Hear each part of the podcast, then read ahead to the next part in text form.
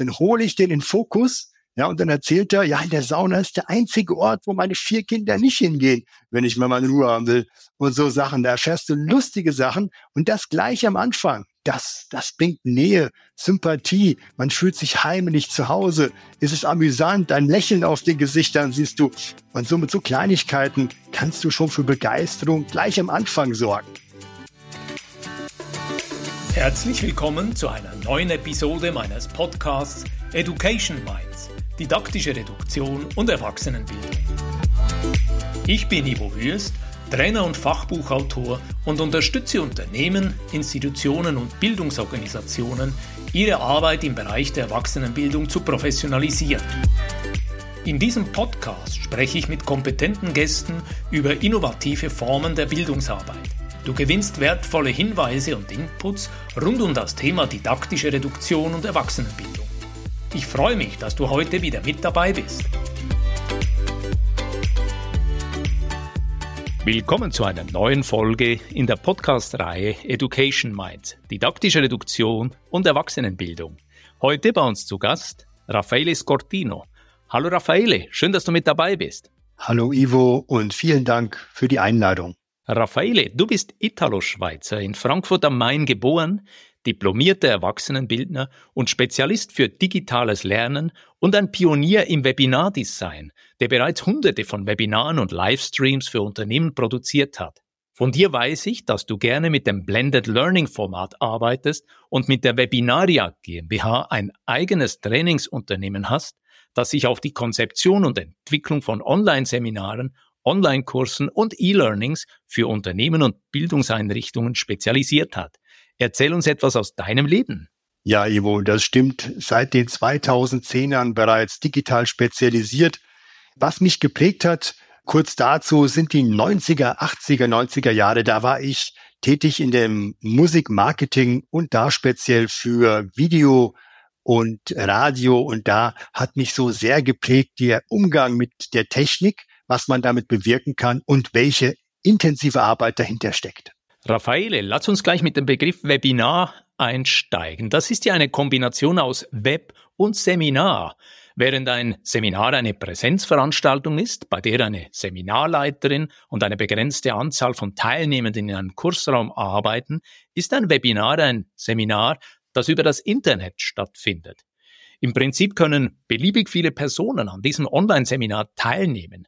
Kannst du uns einen Einblick geben, wie du in die Welt der Webinare eingestiegen bist und was dich an diesem Format besonders fasziniert? Ja, das ist wirklich sehr interessant. Also so die Welt der Webinare, dieses Filmen, äh, Vermitteln über dieses Medium, das hat mich eigentlich schon sehr früh geprägt oder ich fand das schon sehr früh spannend. In den 90ern Weißt du, wo habe ich ja in diesem Musikbusiness gearbeitet und Videos produziert für äh, Künstler. Also ich habe da nicht produziert, sondern ich habe das Marketing gemacht. Ich war bei den Produktionen dabei.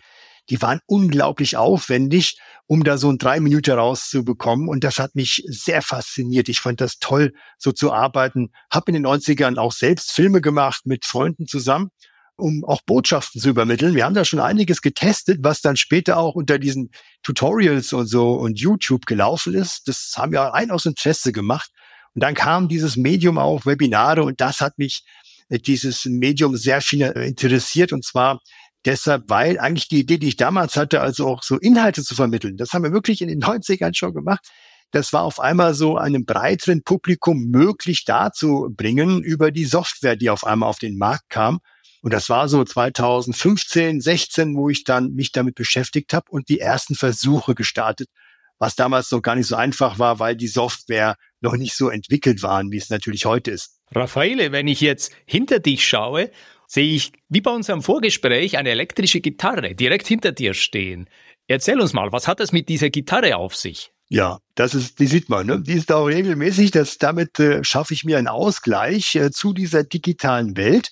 Ich habe klassische Gitarre als junger Mensch gelernt, wollte es sogar studieren, habe mich dann anders entschieden und die Gitarre begleitet mich die ganze Zeit äh, durch äh, alle möglichen Welten, die ich da erlebt habe. Und jetzt gerade hier, wo ich die ganze Zeit online arbeite mit Laptop und so weiter und immer am Computer sitze, habe ich mir so der, der, den Ausgleich über Gitarre spielen und auch singen äh, beibehalten und vorzugsweise nicht diese Epiphone, äh, die, ähm, sondern ich habe auch eine klassische Konzertgitarre und da setze ich mich abends hin und spiele meine Klassiker oder singe ein bisschen ganz elektronikfrei. Das ist herrlich, sage ich dir. Du bist in beiden Welten zu Hause, analog und digital. Du hast eine eigene Bildungsfirma. Sie heißt Webinaria GmbH und ihr konzentriert euch dort auf das Design und die Entwicklung von Online-Seminaren und E-Learning-Angeboten. Raffaele, in drei Sätzen. Was glaubst du, sind die wichtigsten Elemente für ein erfolgreiches Webinardesign? Ich würde sagen, Voraussetzung Technik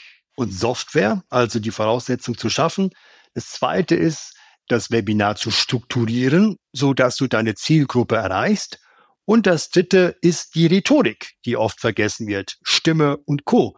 Das auch zu beachten gilt. Und dann hast du das perfekte Webinar. In deinem Buch, das den Titel trägt in sechs Schritten, Webinare der Extraklasse gestalten, so begeisterst du dein Publikum, sprichst du ebenfalls von einer strukturierten Herangehensweise.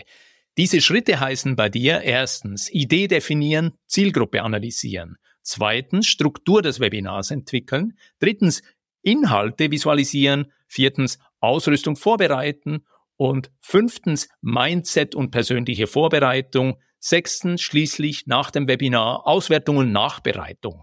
Könntest du uns diese sechs Schritte kurz erläutern? Ja, gerne. Also klar, man startet ja klassisch auch oder Ivo mit der Zielgruppenanalyse und den Inhalten. Also welchen Inhalt musst du an welche Zielgruppe vermitteln jetzt bei uns im Trainer-Trainer-Bereich oder Marketingziele, also ohne Ziele schwer irgendwie was aufzubauen. Das ist die Basis. Und was auch wichtig ist, natürlich die Zielgruppe zu analysieren. Klassisch, soziodemografisch, äh, Alter und so weiter, Sprache, welche Sprache sprechen Sie? Bei Webinaren kommt das ja noch dazu, dass die oft weltweit laufen. Da hast du Publikum aus der ganzen Welt, also muss ich es in Englisch machen, etc. Was hier neu ist, äh, bei der Zielgruppe zu berücksichtigen, wie sie im äh, digitalen Bereich unterwegs sind, heißt, äh, wenn ich jetzt zum Beispiel plane, ein, wie du auch machst, so wunderbar, ein Padlet anzuwenden oder so, dann ist die Frage, kennen die, kennen die das überhaupt? Muss ich denen das im Vorfeld vielleicht erstmal erklären? Brauche ich dafür viel Zeit? Kennen Sie die Software, die ich anwende für das Webinar Zoom oder Teams oder so? Oder auch da muss ich die erstmal abholen und einführen, damit sie eine gewisse Sicherheit bekommen, bevor ich überhaupt mit Inhalt starten kann. Und das zu analysieren, das ist so die Basis für alles. Dann ist das Zweite, wenn ich das gerade mal so aufgreifen darf, die Struktur bilden. Und das kennen wir auch von den Präsenzworkshops. Da gibt es wunderbare Strukturmodelle wie Rita oder Aviva oder solche. Und ich habe mir ein eigenes Strukturmodell äh, zusammengebaut aus den ganzen das eben auch das E-Learning berücksichtigt, also diese neue Form von Lehren und Lernen, nämlich Flipped Classroom. Und das ist bei den anderen ja nicht so ausgelegt. Die sind so ausgelegt, du startest morgens und abends hörst du auf. Aber das ist alles bisschen anders. Das berücksichtige ich und im Buch auch ganz ausführlich, wie das funktioniert. Und der dritte Aspekt ist natürlich dann deine Inhalte, deine ganzen Überlegungen, die du da hast, zu visualisieren. Einmal für dich selber in Form einer Feinplanung zum Beispiel oder Drehbuch heißt das ja auch.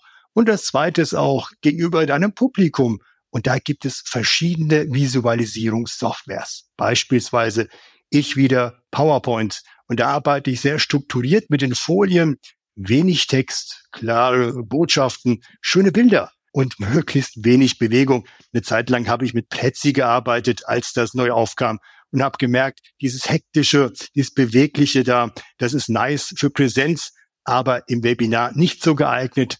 Einmal auch, weil es Unruhe stiftet, so mein Gefühl. Und beim zweiten auch, wenn ich hier schnell bin mit Plätzi, die Verzögerung, die Latenz, was dann drüben ankommt, das ist dann oft so ruckartig. Und das habe ich dann schnell wieder gelassen. Also PowerPoint klassisch Inhalte visualisieren, die Ausrüstung vorbereiten. Das haben wir heute auch erlebt. Die Technik, die ist uns immer im Weg oder eben nicht im Weg. Sie soll ja helfen zu vermitteln. Und äh, da heißt es auch, Technikcheck, was brauche ich überhaupt? Was habe ich aktiviert? Äh, sind die Geräte geladen? Brauche ich das zweite Mikrofon? Brauche ich das ganze Licht? Etc. Und auch da habe ich eine Checkliste in meinem Buch hinterlegt, äh, wo du äh, die runterladen kannst, wo du dann schauen kannst oder auch selbst einentwickeln. Ich habe einen Vorschlag, den ich da hinterlegt habe, ob alles eben geladen ist, die Lampen, das Laptop, die Headsets und so weiter. Ganz wichtig, die Ausrüstung entsprechend vorzubereiten. Nicht zu vergessen, Punkt 5, ist das Mindset, die persönliche Vorbereitung. Das heißt auch das Wohlfühlen. Mal ganz einfach. Fühlst du dich jetzt wohl mit der Technik, die du gerade aktiviert hast? Oder bist du da noch unsicher? Dann lieber weniger. Ist der Raum angenehm? Stimmt das nicht? Hast du so ein paar Sachen, die dir Halt geben? Ich habe zum Beispiel immer so eine kleine Kette an bei Webinaren. Und das ist mein Glücksbinger. Den habe ich seit, äh, weiß ich nicht, jetzt acht Jahren oder so. Und den ziehe ich dann an und da habe ich das Gefühl, jetzt stimmt's. Ist so eine Kopfsache.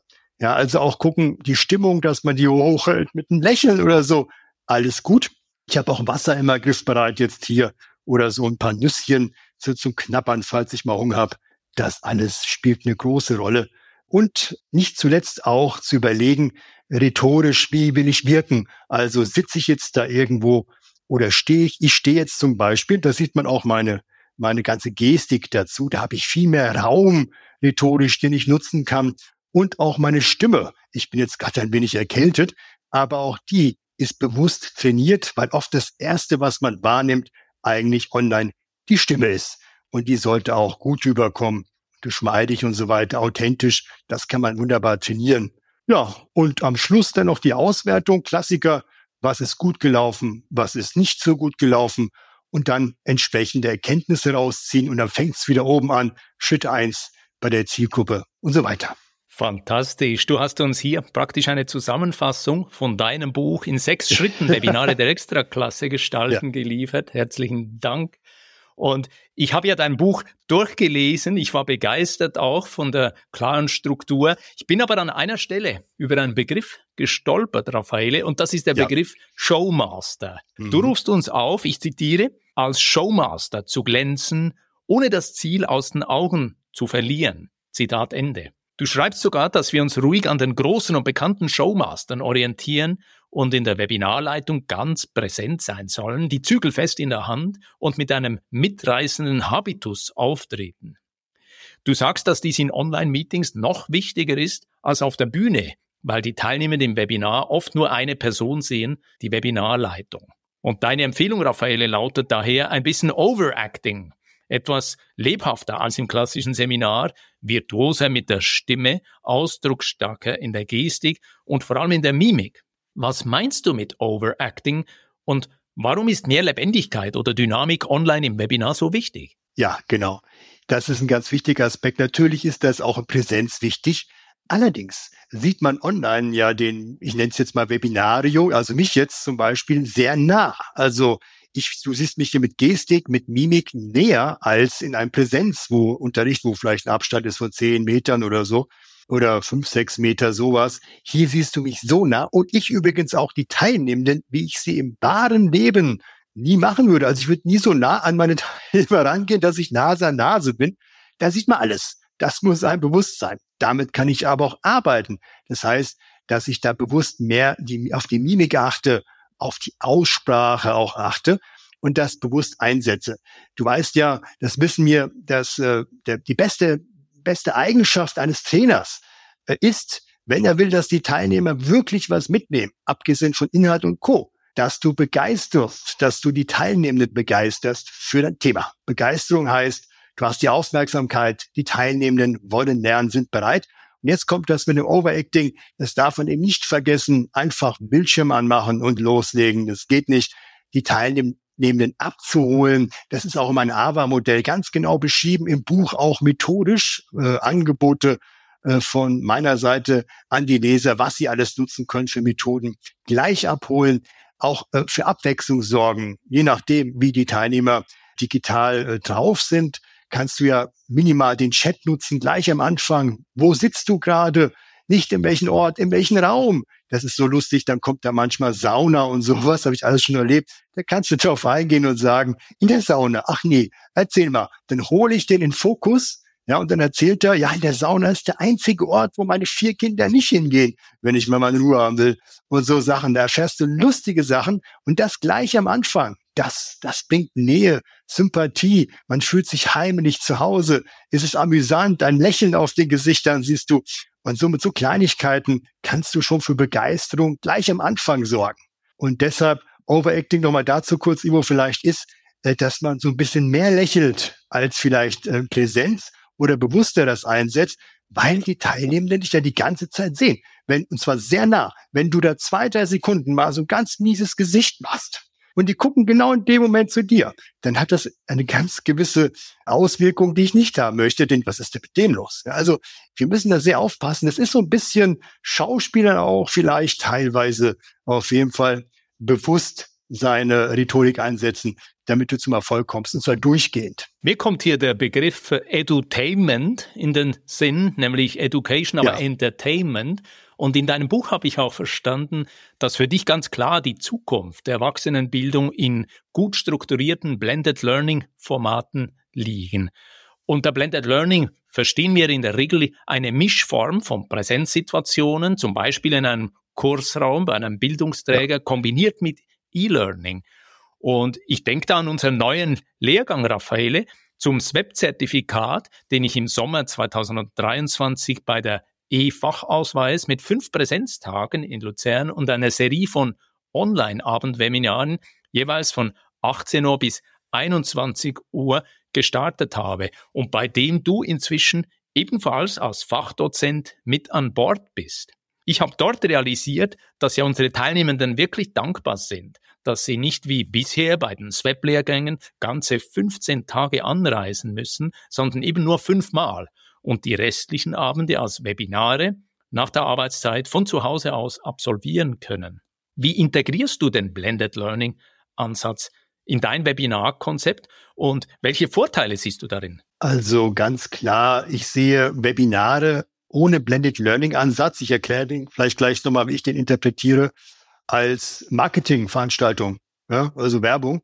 Das heißt, wenn ich jetzt sage, ja, morgen um 10, 10 Uhr gibt es ein Webinar zum Thema X, locken sich ein, kommen rein und dann erzähle ich ein bisschen was. Bestenfalls gibt es noch ein Handout und dann gehen sie wieder weg. Nice. Aber dafür Geld zu nehmen, finde ich ein bisschen frech. Also meine Vorstellung von Webinaren, dass sie effizient sind, jetzt zum Beispiel im Training-Bereich, ne, das andere wäre eher so Marketing-Training-Bereich, ist, dass du die zum Beispiel bei mir jetzt einloggst in ein System oder man kann es auch mit Padlet und Co. machen.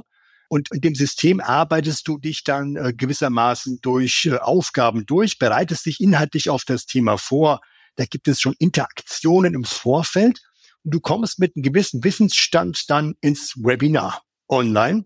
Und das auch schön, äh, Ivo, wie du es gemacht hast, eben zweieinhalb Stunden äh, netto, ja, und nicht irgendwie acht Stunden oder so. Das ist schon, das geht auch, aber es ist eine riesen Herausforderung für die Trainer und für die Teilnehmenden natürlich auch, sondern schön, du hast dich vorbereitet, gehst ins Webinar und da ist Bootcamp, da probierst du aus, praxisorientiert, Fallbeispiele, es wird diskutiert, so haben wir es ja auch gemacht, Ivo, vor kurzem. Jetzt, das hat herrlich funktioniert. Und nach zweieinhalb Stunden gehen die Teilnehmer mit einem Lächeln raus. Es war kurz und knackig, und dann können Sie sich wieder einloggen und eventuell noch weiterarbeiten an gewissen Themen oder vertiefen. Und dieses ganze Konzept, das habe ich bei mir eingebettet in so My Webinaria, in so ein E-Learning, was übrigens neuesten Stand hat mit KIs. Und mich gibt's jetzt auch als Avatar, der sogenannte Raffatar und so. Und dann ist das für mich, dieses Konzept ist für mich rund, nachhaltig und funktioniert. Und das verstehe ich unter Webinare. Ganz toll, du bist hier sehr modern unterwegs, sehr innovativ unterwegs. Dich selber auch als Avatar hast du konzeptioniert ja. und mit KI. Lass uns noch einen Moment auf das Thema Overacting und Showmaster sein zurückgehen. Kannst du uns hier ein paar Tipps geben, wie man Rhetorik und Stimme effektiv einsetzt, um die Teilnehmenden eines Webinars zu begeistern? Ja, also ganz wichtige Voraussetzung für eine Rhetorik, die funktionieren soll, sind die technischen Voraussetzungen. Ich komme da gar nicht drum rum. Also darauf achten, dass das Internet so ist, dass es keine Verzögerung gibt. Am besten LAN, also verkabeln. Dann brauchst du ein bisschen Licht, zumindest, dass dein Gesicht ausleuchtest, wenn du sitzen solltest, aber nicht zu viel, so dass man deine Mimik gut erkennen kann. Das ist wichtig. Und ein Mikrofon um deine Stimme, dass die einigermaßen gut rüberkommt. Ich habe jetzt zum Beispiel auch kein besonderes Mikro hier gerade auf. Das ist ein sehr äh, standardmäßiges, ein Jabra. Und äh, Ivo, wir haben vorhin die teuren Mikros probiert und das hat technisch nicht funktioniert. Das ist Plan C, den ich aufhab. Aber man hört mich gut, darum geht's auch. Und das nächste ist dann, dass du darauf achtest, äh, auch aufs Lächeln, halte Augenkontakt, lächle die Teilnehmenden an und immer ein bisschen mehr machen. Also so stimmlich zum Beispiel, bei mir liegt der Schwerpunkt auf der Stimme, ist ja unterschiedlich. Manche machen da vielleicht ein bisschen mehr Mimik oder so. Ich mache die Stimme gleich am Anfang und spreche direkt an. Ich sage, wunderschönen guten Morgen, schön, dass ihr alle da seid. Und ich sehe, Ivo, hallo, du bist auch da und du hast da hinten so ein interessantes Bild. Was ist denn da gerade passiert? Also ich hole die Leute gleich rein am Anfang, dann sind sie irritiert, ja. Und ja, so, hallo, morgen, ich habe das. Ja, dann sehe ich hier Daniela, bei dir auch. Klasse, erzähl mal. Und guck mal, der ist der Peter, der läuft da mit dem Laptop durch die ganze Wohnung und zeigt da, ohne dass er es will, sein ganzes Haus. Ne? Dann sage ich, alle auf Peter gucken, der läuft gerade durchs Haus. Je nachdem, wie gut du mit den Teilnehmern schon unterwegs bist, mache ich das direkt und schon hast du alle die gesamte Aufmerksamkeit. Und die Stimme. Die Stimme ist so wichtig. Also, dass man die bewusst einsetzt. Teilnehmer sagen, wenn das mit der Stimme gut funktioniert, auch im Anschluss, Raffaeli, das war jetzt wie so ein Podcast oder so eine Radioshow oder TV-Show. Und was ich auch mache, ist mit Effekten arbeiten. Das heißt, wenn ein Teilnehmer was Gutes gesagt hat oder eine Gruppenarbeit haben die gemacht, dann lasse ich mal ihren Geklatsche los, ein schönes Klatschen im Hintergrund. Oder wenn ich was äh, sage zur Einführung, wo ich die Aufmerksamkeit will, lasse ich zum Beispiel Musik im Hintergrund laufen, die das ganz untermalt. Mit der entsprechenden Stimme wirkt das enorm. Also wie ein Film im Prinzip. Und dann weiß ich, ich habe die total bei mir, die Teilnehmer. So auch das Feedback. Also mit so Effekten arbeiten, Rhetorik klassisch, wie man es kennt, arbeiten. Und dann kommt natürlich auch weiteres dazu, die erwachsenenbildnerischen Methoden. Das heißt, diese ganzen Gruppenarbeiten, Partnerarbeiten, Einzelarbeiten und gegebenenfalls noch Einsatz von Hilfsmitteln wie Padlet oder Mentimeter oder so, um da immer wieder ein bisschen Interaktion geben zu können. Ich mache auch nur kurze Evo-Inputs. Ich lasse lieber das Ganze erarbeiten, selbstständig. Raffaele, du hast technische Herausforderungen auch erwähnt. Wir hatten vorhin auch ein paar beim Start von dieser Aufzeichnung Einige. heute Morgen. Und ich habe dich ganz ruhig und locker erlebt, wie du darauf reagiert hast. Und ich würde dir gerne die Frage zuspielen, wie gehst du um, wenn du tatsächlich in einem Lernformat, beispielsweise in einem SWEP-Lehrgang unterwegs bist und dann dort eine Art technischer Supergau auftritt, das heißt ein größtmöglicher annehmbar Unfall. Hast du schon mal sowas erlebt? Wie würdest du reagieren? Oh, Ivo, in allen Varianten. Vorhin war es ja auch schon so ein kleiner GAU. Nicht ganz super, aber so ein bisschen GAU. Das ist so, dass ich Plan B habe. Also ich bin sehr vorbereitet. In meinem Buch habe ich das auch. Meine ganzen Plan Bs habe ich für die Leser hinterlegt. Alle meine Erfahrungen und sogar noch ein Dokument, wo sie selber weiterarbeiten können an dieser Liste.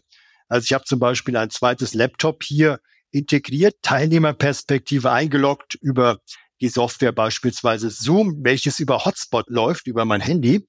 Das heißt, wenn das LAN hier ausfällt, auch schon passiert. Beim großen Laptop beim Bauarbeiten um die Ecke, das Internet war weg von dem äh, LAN hier. Dann war ich mit Hotspot drin über einen anderen Anbieter und habe das dann einfach weitergemacht über das kleine Laptop. Und äh, dann habe ich eine Pause gehabt und in der Pause habe ich alles wieder entspannt hochgefahren. Also, wo das Mikrofon funktioniert, man, ich hatte mir auch, dann habe ich hier noch drei andere, die ich einsetzen kann. Ganz wichtig ist, dass man sich Gedanken macht, äh, was passieren kann und immer noch einen Plan B oder sogar C hat. Und das habe ich inzwischen im Prinzip für alles äh, mindestens zwei Alternativen. Und durchatmen und ruhig bleiben. Inzwischen sind die Teilnehmer ja auch so entspannt, wenn sie da im Webinaren sind, wenn da mal was passiert. Das verzeihen sie einen. Aber ich will es gar nicht hinkommen lassen. Die Liste Plan A, B, C, die ist gut. Die hilft. In unserer Podcast-Reihe hier lade ich ja immer wieder erfahrene und professionelle Bildungsköpfe ein, die uns Einblick in ihr Fachgebiet geben, aber natürlich auch Tipps und Tricks. Und von dir hören wir jetzt eine ganze Reihe von Tipps und Tricks, beispielsweise eben dieses zusätzliche Display, wo du siehst, wie die Teilnehmerperspektive aussieht und eine Verbindung über Hotspot, die dann sicher läuft, wenn irgendwann mal die Technik bocken sollte. Meine Frage an dich, wie gehst du mit Stofffülle um? Oder wie bearbeitest du Komplexität? Wie hältst du es mit der didaktischen Reduktion? Und wo setzt du in deiner Arbeit als Trainer für Webinartechnik auf Reduktion und weniger ist mehr? Spannende Frage, Ivo. Das ist ja dein Fachgebiet. Reduktion. Einmal technisch auch äh, habe ich das zum Beispiel Webinar speziell Technikeinführung, zum Beispiel in die Software Zoom oder so oder Teams, dass ich nicht am Anfang so eine lange Einführung mache, sondern ich starte direkt mit Inhalten. Also ich sage zum Beispiel wunderschönen guten Morgen und jetzt bitte in den Chat, habe ich vorhin schon kurz erwähnt, wo sitzt du gerade oder so. Und dann suchen die den Chat, sage ich bitte unten runter mit dem Cursor auf die untere Menüleiste, leicht links draufdrücken und da ist der Chat und dann bitte reinschreiben. Und jetzt bitte mal die Kommentarleiste öffnen. Also ich baue also viele Sachen im Flow ein. Und da spare ich einen Haufen Zeit. Am Anfang zum Beispiel für, äh, dass ich da die Technikeinführung mache. Die mache ich einfach minimal und laufend, unbewusst für die Teilnehmenden. Mit dem anderen Inhalt, grundsätzlichen Inhalt, die Lernziele sozusagen, da habe ich äh, beispielsweise ein Padlet aktiviert. Das äh, nutze ich für Präsenz und Online-Unterricht. Und auf dem Padlet habe ich meine Arbeitsaufträge. Das ist sehr transparent in einem Abschnitt, heißt das ja jetzt, komplett untereinander aufgelistet. Also du siehst 01, Arbeitsauftrag 1, 02, Arbeitsauftrag 2. Alle vom ganzen Tag sind aufgelistet, inklusive noch Hinweis, ist es eine Einzelarbeit, Partnerarbeit, Gruppenarbeit, also Sozialform und noch der Zeitfaktor, wobei ich immer circa sage, und noch der Skriptbezug, der ist da drin. Dann haben Sie schon mal so in einem Post eine Aufgabe. Und dann markiere ich Aufgaben. Ich habe einige platziert, die heißen optional. Das heißt also, wenn ich merke, die sind schneller, dann kann ich diese optionalen Aufgaben aktivieren und sage, hier ist die Aufgabe 4, die ist blau markiert, ist eine Option. Die haben Zeit, die machen wir nochmal spannend. Ich habe aber die Grundaufgaben, die habe ich so markiert, dass ich weiß, das schaffen wir auf jeden Fall in der Zeit, auch mit Minimalzeit schaffen wir das. Ist mal grundsätzlich. Dann habe ich noch weitere Methoden. Aber das ist so der Grundsatz, wie ich generell alle Padlets aufbaue zu einem Webinar. Ausgezeichnet, das heißt mit sehr klaren Angaben, mit farblicher Differenzierung und eben auch die Unterscheidung Pflichtprogramm und Zusatzprogramm. Wir sind ja in verrückten Zeiten unterwegs. Oft wird dieser Begriff VUCA World benutzt. VUCA für volatil, unsicher, komplex und ambiguous oder mehrdeutig. Und dann auch seit Monaten wird das Thema KI, künstliche Intelligenz, auch in der Bildungsarbeit heiß diskutiert. Und hier in der Podcast-Reihe Education Minds hatte ich bisher fünf oder sechs Fachleute, die zum Thema KI Auskunft gegeben und Prognosen gewagt haben. Meine Frage an dich, wie siehst du die Zukunft von Webinaren, Raffaele, Webinaren in der Erwachsenenbildung und welche Trends oder Entwicklungen zeichnen sich ab? Ganz spannend, in die Glaskugel zu gucken muss ich sagen, habe ich eigentlich bisher, auch vor ein paar Jahren wurde ich das gefragt in so einem Magazin und das ist alles eigentlich so gekommen, wie ich das vorher gesagt habe. Ganz gutes Feeling. Also KI ist ja da, das ist klar, ist jetzt das Thema, das wird ausgeschlachtet von allen Seiten, aber auch zu Recht, es hilft ja auch enorm. Also ich denke mal, wenn wir die Webinare sehen, äh, das Wort auch nochmal analysieren, also eigentlich ja Seminare, Web, das heißt ja nicht jetzt, dass wir alles mit Zoom machen müssen, aber Seminare online im Prinzip, das äh, Webinar, denke ich, dass die Entwicklung weg von diesen Kacheln geht, wie Zoom und Teams momentan machen, also diese Ansichten, diese Videoansichten, die kleinen Kacheln hin zu, ich nenne es jetzt mal, ist es eigentlich nicht wirklich, andere Umgebung, Stichwort Metaverse. Ich arbeite mit einer Firma in Deutschland zusammen, die das sehr gut umsetzen. Ich finde besser als Übersee. Die Bild, die haben solche virtuellen Räume, wo du auch ohne QR-Brille beitreten kannst in verschiedenen Perspektiven dich da erlebst, deinen Avatar, der übrigens jetzt so ausgerollt wird, dass du mit Foto dich auch selber da scannen kannst. Und dann arbeiten die in echten Räumen, in echter Umgebung mit Vogelgezwitscher, Sonne und so. Und das habe ich jetzt mal ausprobiert. Ich denke, es geht in diese Richtung. Die nächsten Jahre wird es sein. Das ist so mal speziell. Die KI als Hilfsmittel, das weißt du selber, Ivo, die ist da. Äh, ob sie so KI ist, wie es oft da gesagt wird, ich sehe es eher so als als Assistent, der eine Zusammenfassung macht, der wesentliche Punkte mal hervorhebt oder auch ganz gut Sachen übersetzt. Aber das Hirn, ich denke, das bleibt erstmal beim Menschen. Das Umfeld wird sich ändern, also die, die Software zu umsetzen, so der Online-Seminare, da denke ich, ist Kachelansicht bald Geschichte. Hochinteressant, deine Impulse und deine auf den Punkt gebrachte Einschätzung, wohin die Reise gehen könnte, Metaverse und spezielle Lernumgebungen.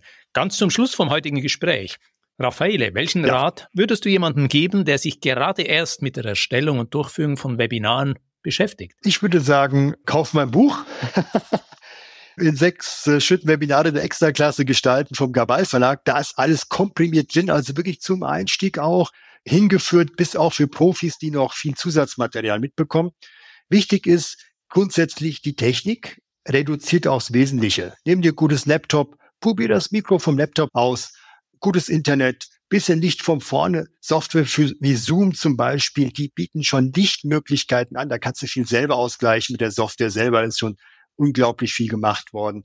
Das heißt, WLAN, lieber LAN verkabeln, so das Grundsetting. Das zweite, was du dir anschauen solltest, wäre die Struktur. Such dir ein Modell aus, äh, was du immer wieder verwenden kannst. Äh, meinetwegen auch die Standardmodelle sind auch okay, Rita und Co. Oder eben probier meins aus, das AVA-Modell im Buch beschrieben, wo auch das E-Learning äh, berücksichtigt und äh, entsprechend auch Visualisierungssoftware als roter Faden durch deine Settings, PowerPoint. Das ist doch toll. Da kannst du so viele wunderbare Sachen machen inzwischen und es hat ja jeder in sein Office-Paket da drin. Und Rhetorik, das ist das Letzte, was ich finde, sehr untergeht oft in Webinaren. Stimme, dann Wirken nach außen, äh, auch hier Gestik, dass alles da ist und man nicht denkt, ich mache da an und rede einfach mal drauf los. Nein, das auch beachten. Und ich glaube, die drei zusammen, äh, so Basis erfüllt, bringen schon ein hervorragendes Webinar zustande. Raffaele, lass mich an dieser Stelle einen Moment zusammenfassen, was die wichtigsten Erkenntnisse aus dem heutigen Gespräch sind, die wir mitnehmen können. Punkt eins greife ich gleich das letzte, was du hier erwähnt hast, auf. Eine kluge Webinarstruktur entwickeln. Beispielsweise mit dem von dir erwähnten Phasenstrukturmodell AVA. Dann ist man gut vorbereitet. Zweitens hast du verschiedentlich betont, die Rhetorik, die Qualität der Stimme, die Modellierung, das ist sehr wertvoll, insbesondere bei online übertragenen Webinaren. Und schließlich, ganz am Schluss, sich fokussieren, gutes Laptop, sich mit der Software beispielsweise von Zoom auseinandersetzen und dann zügig an den Start gehen und ausprobieren. Habe ich was vergessen? Gibt es Ergänzungen von dir? Gefällt mir sehr gut.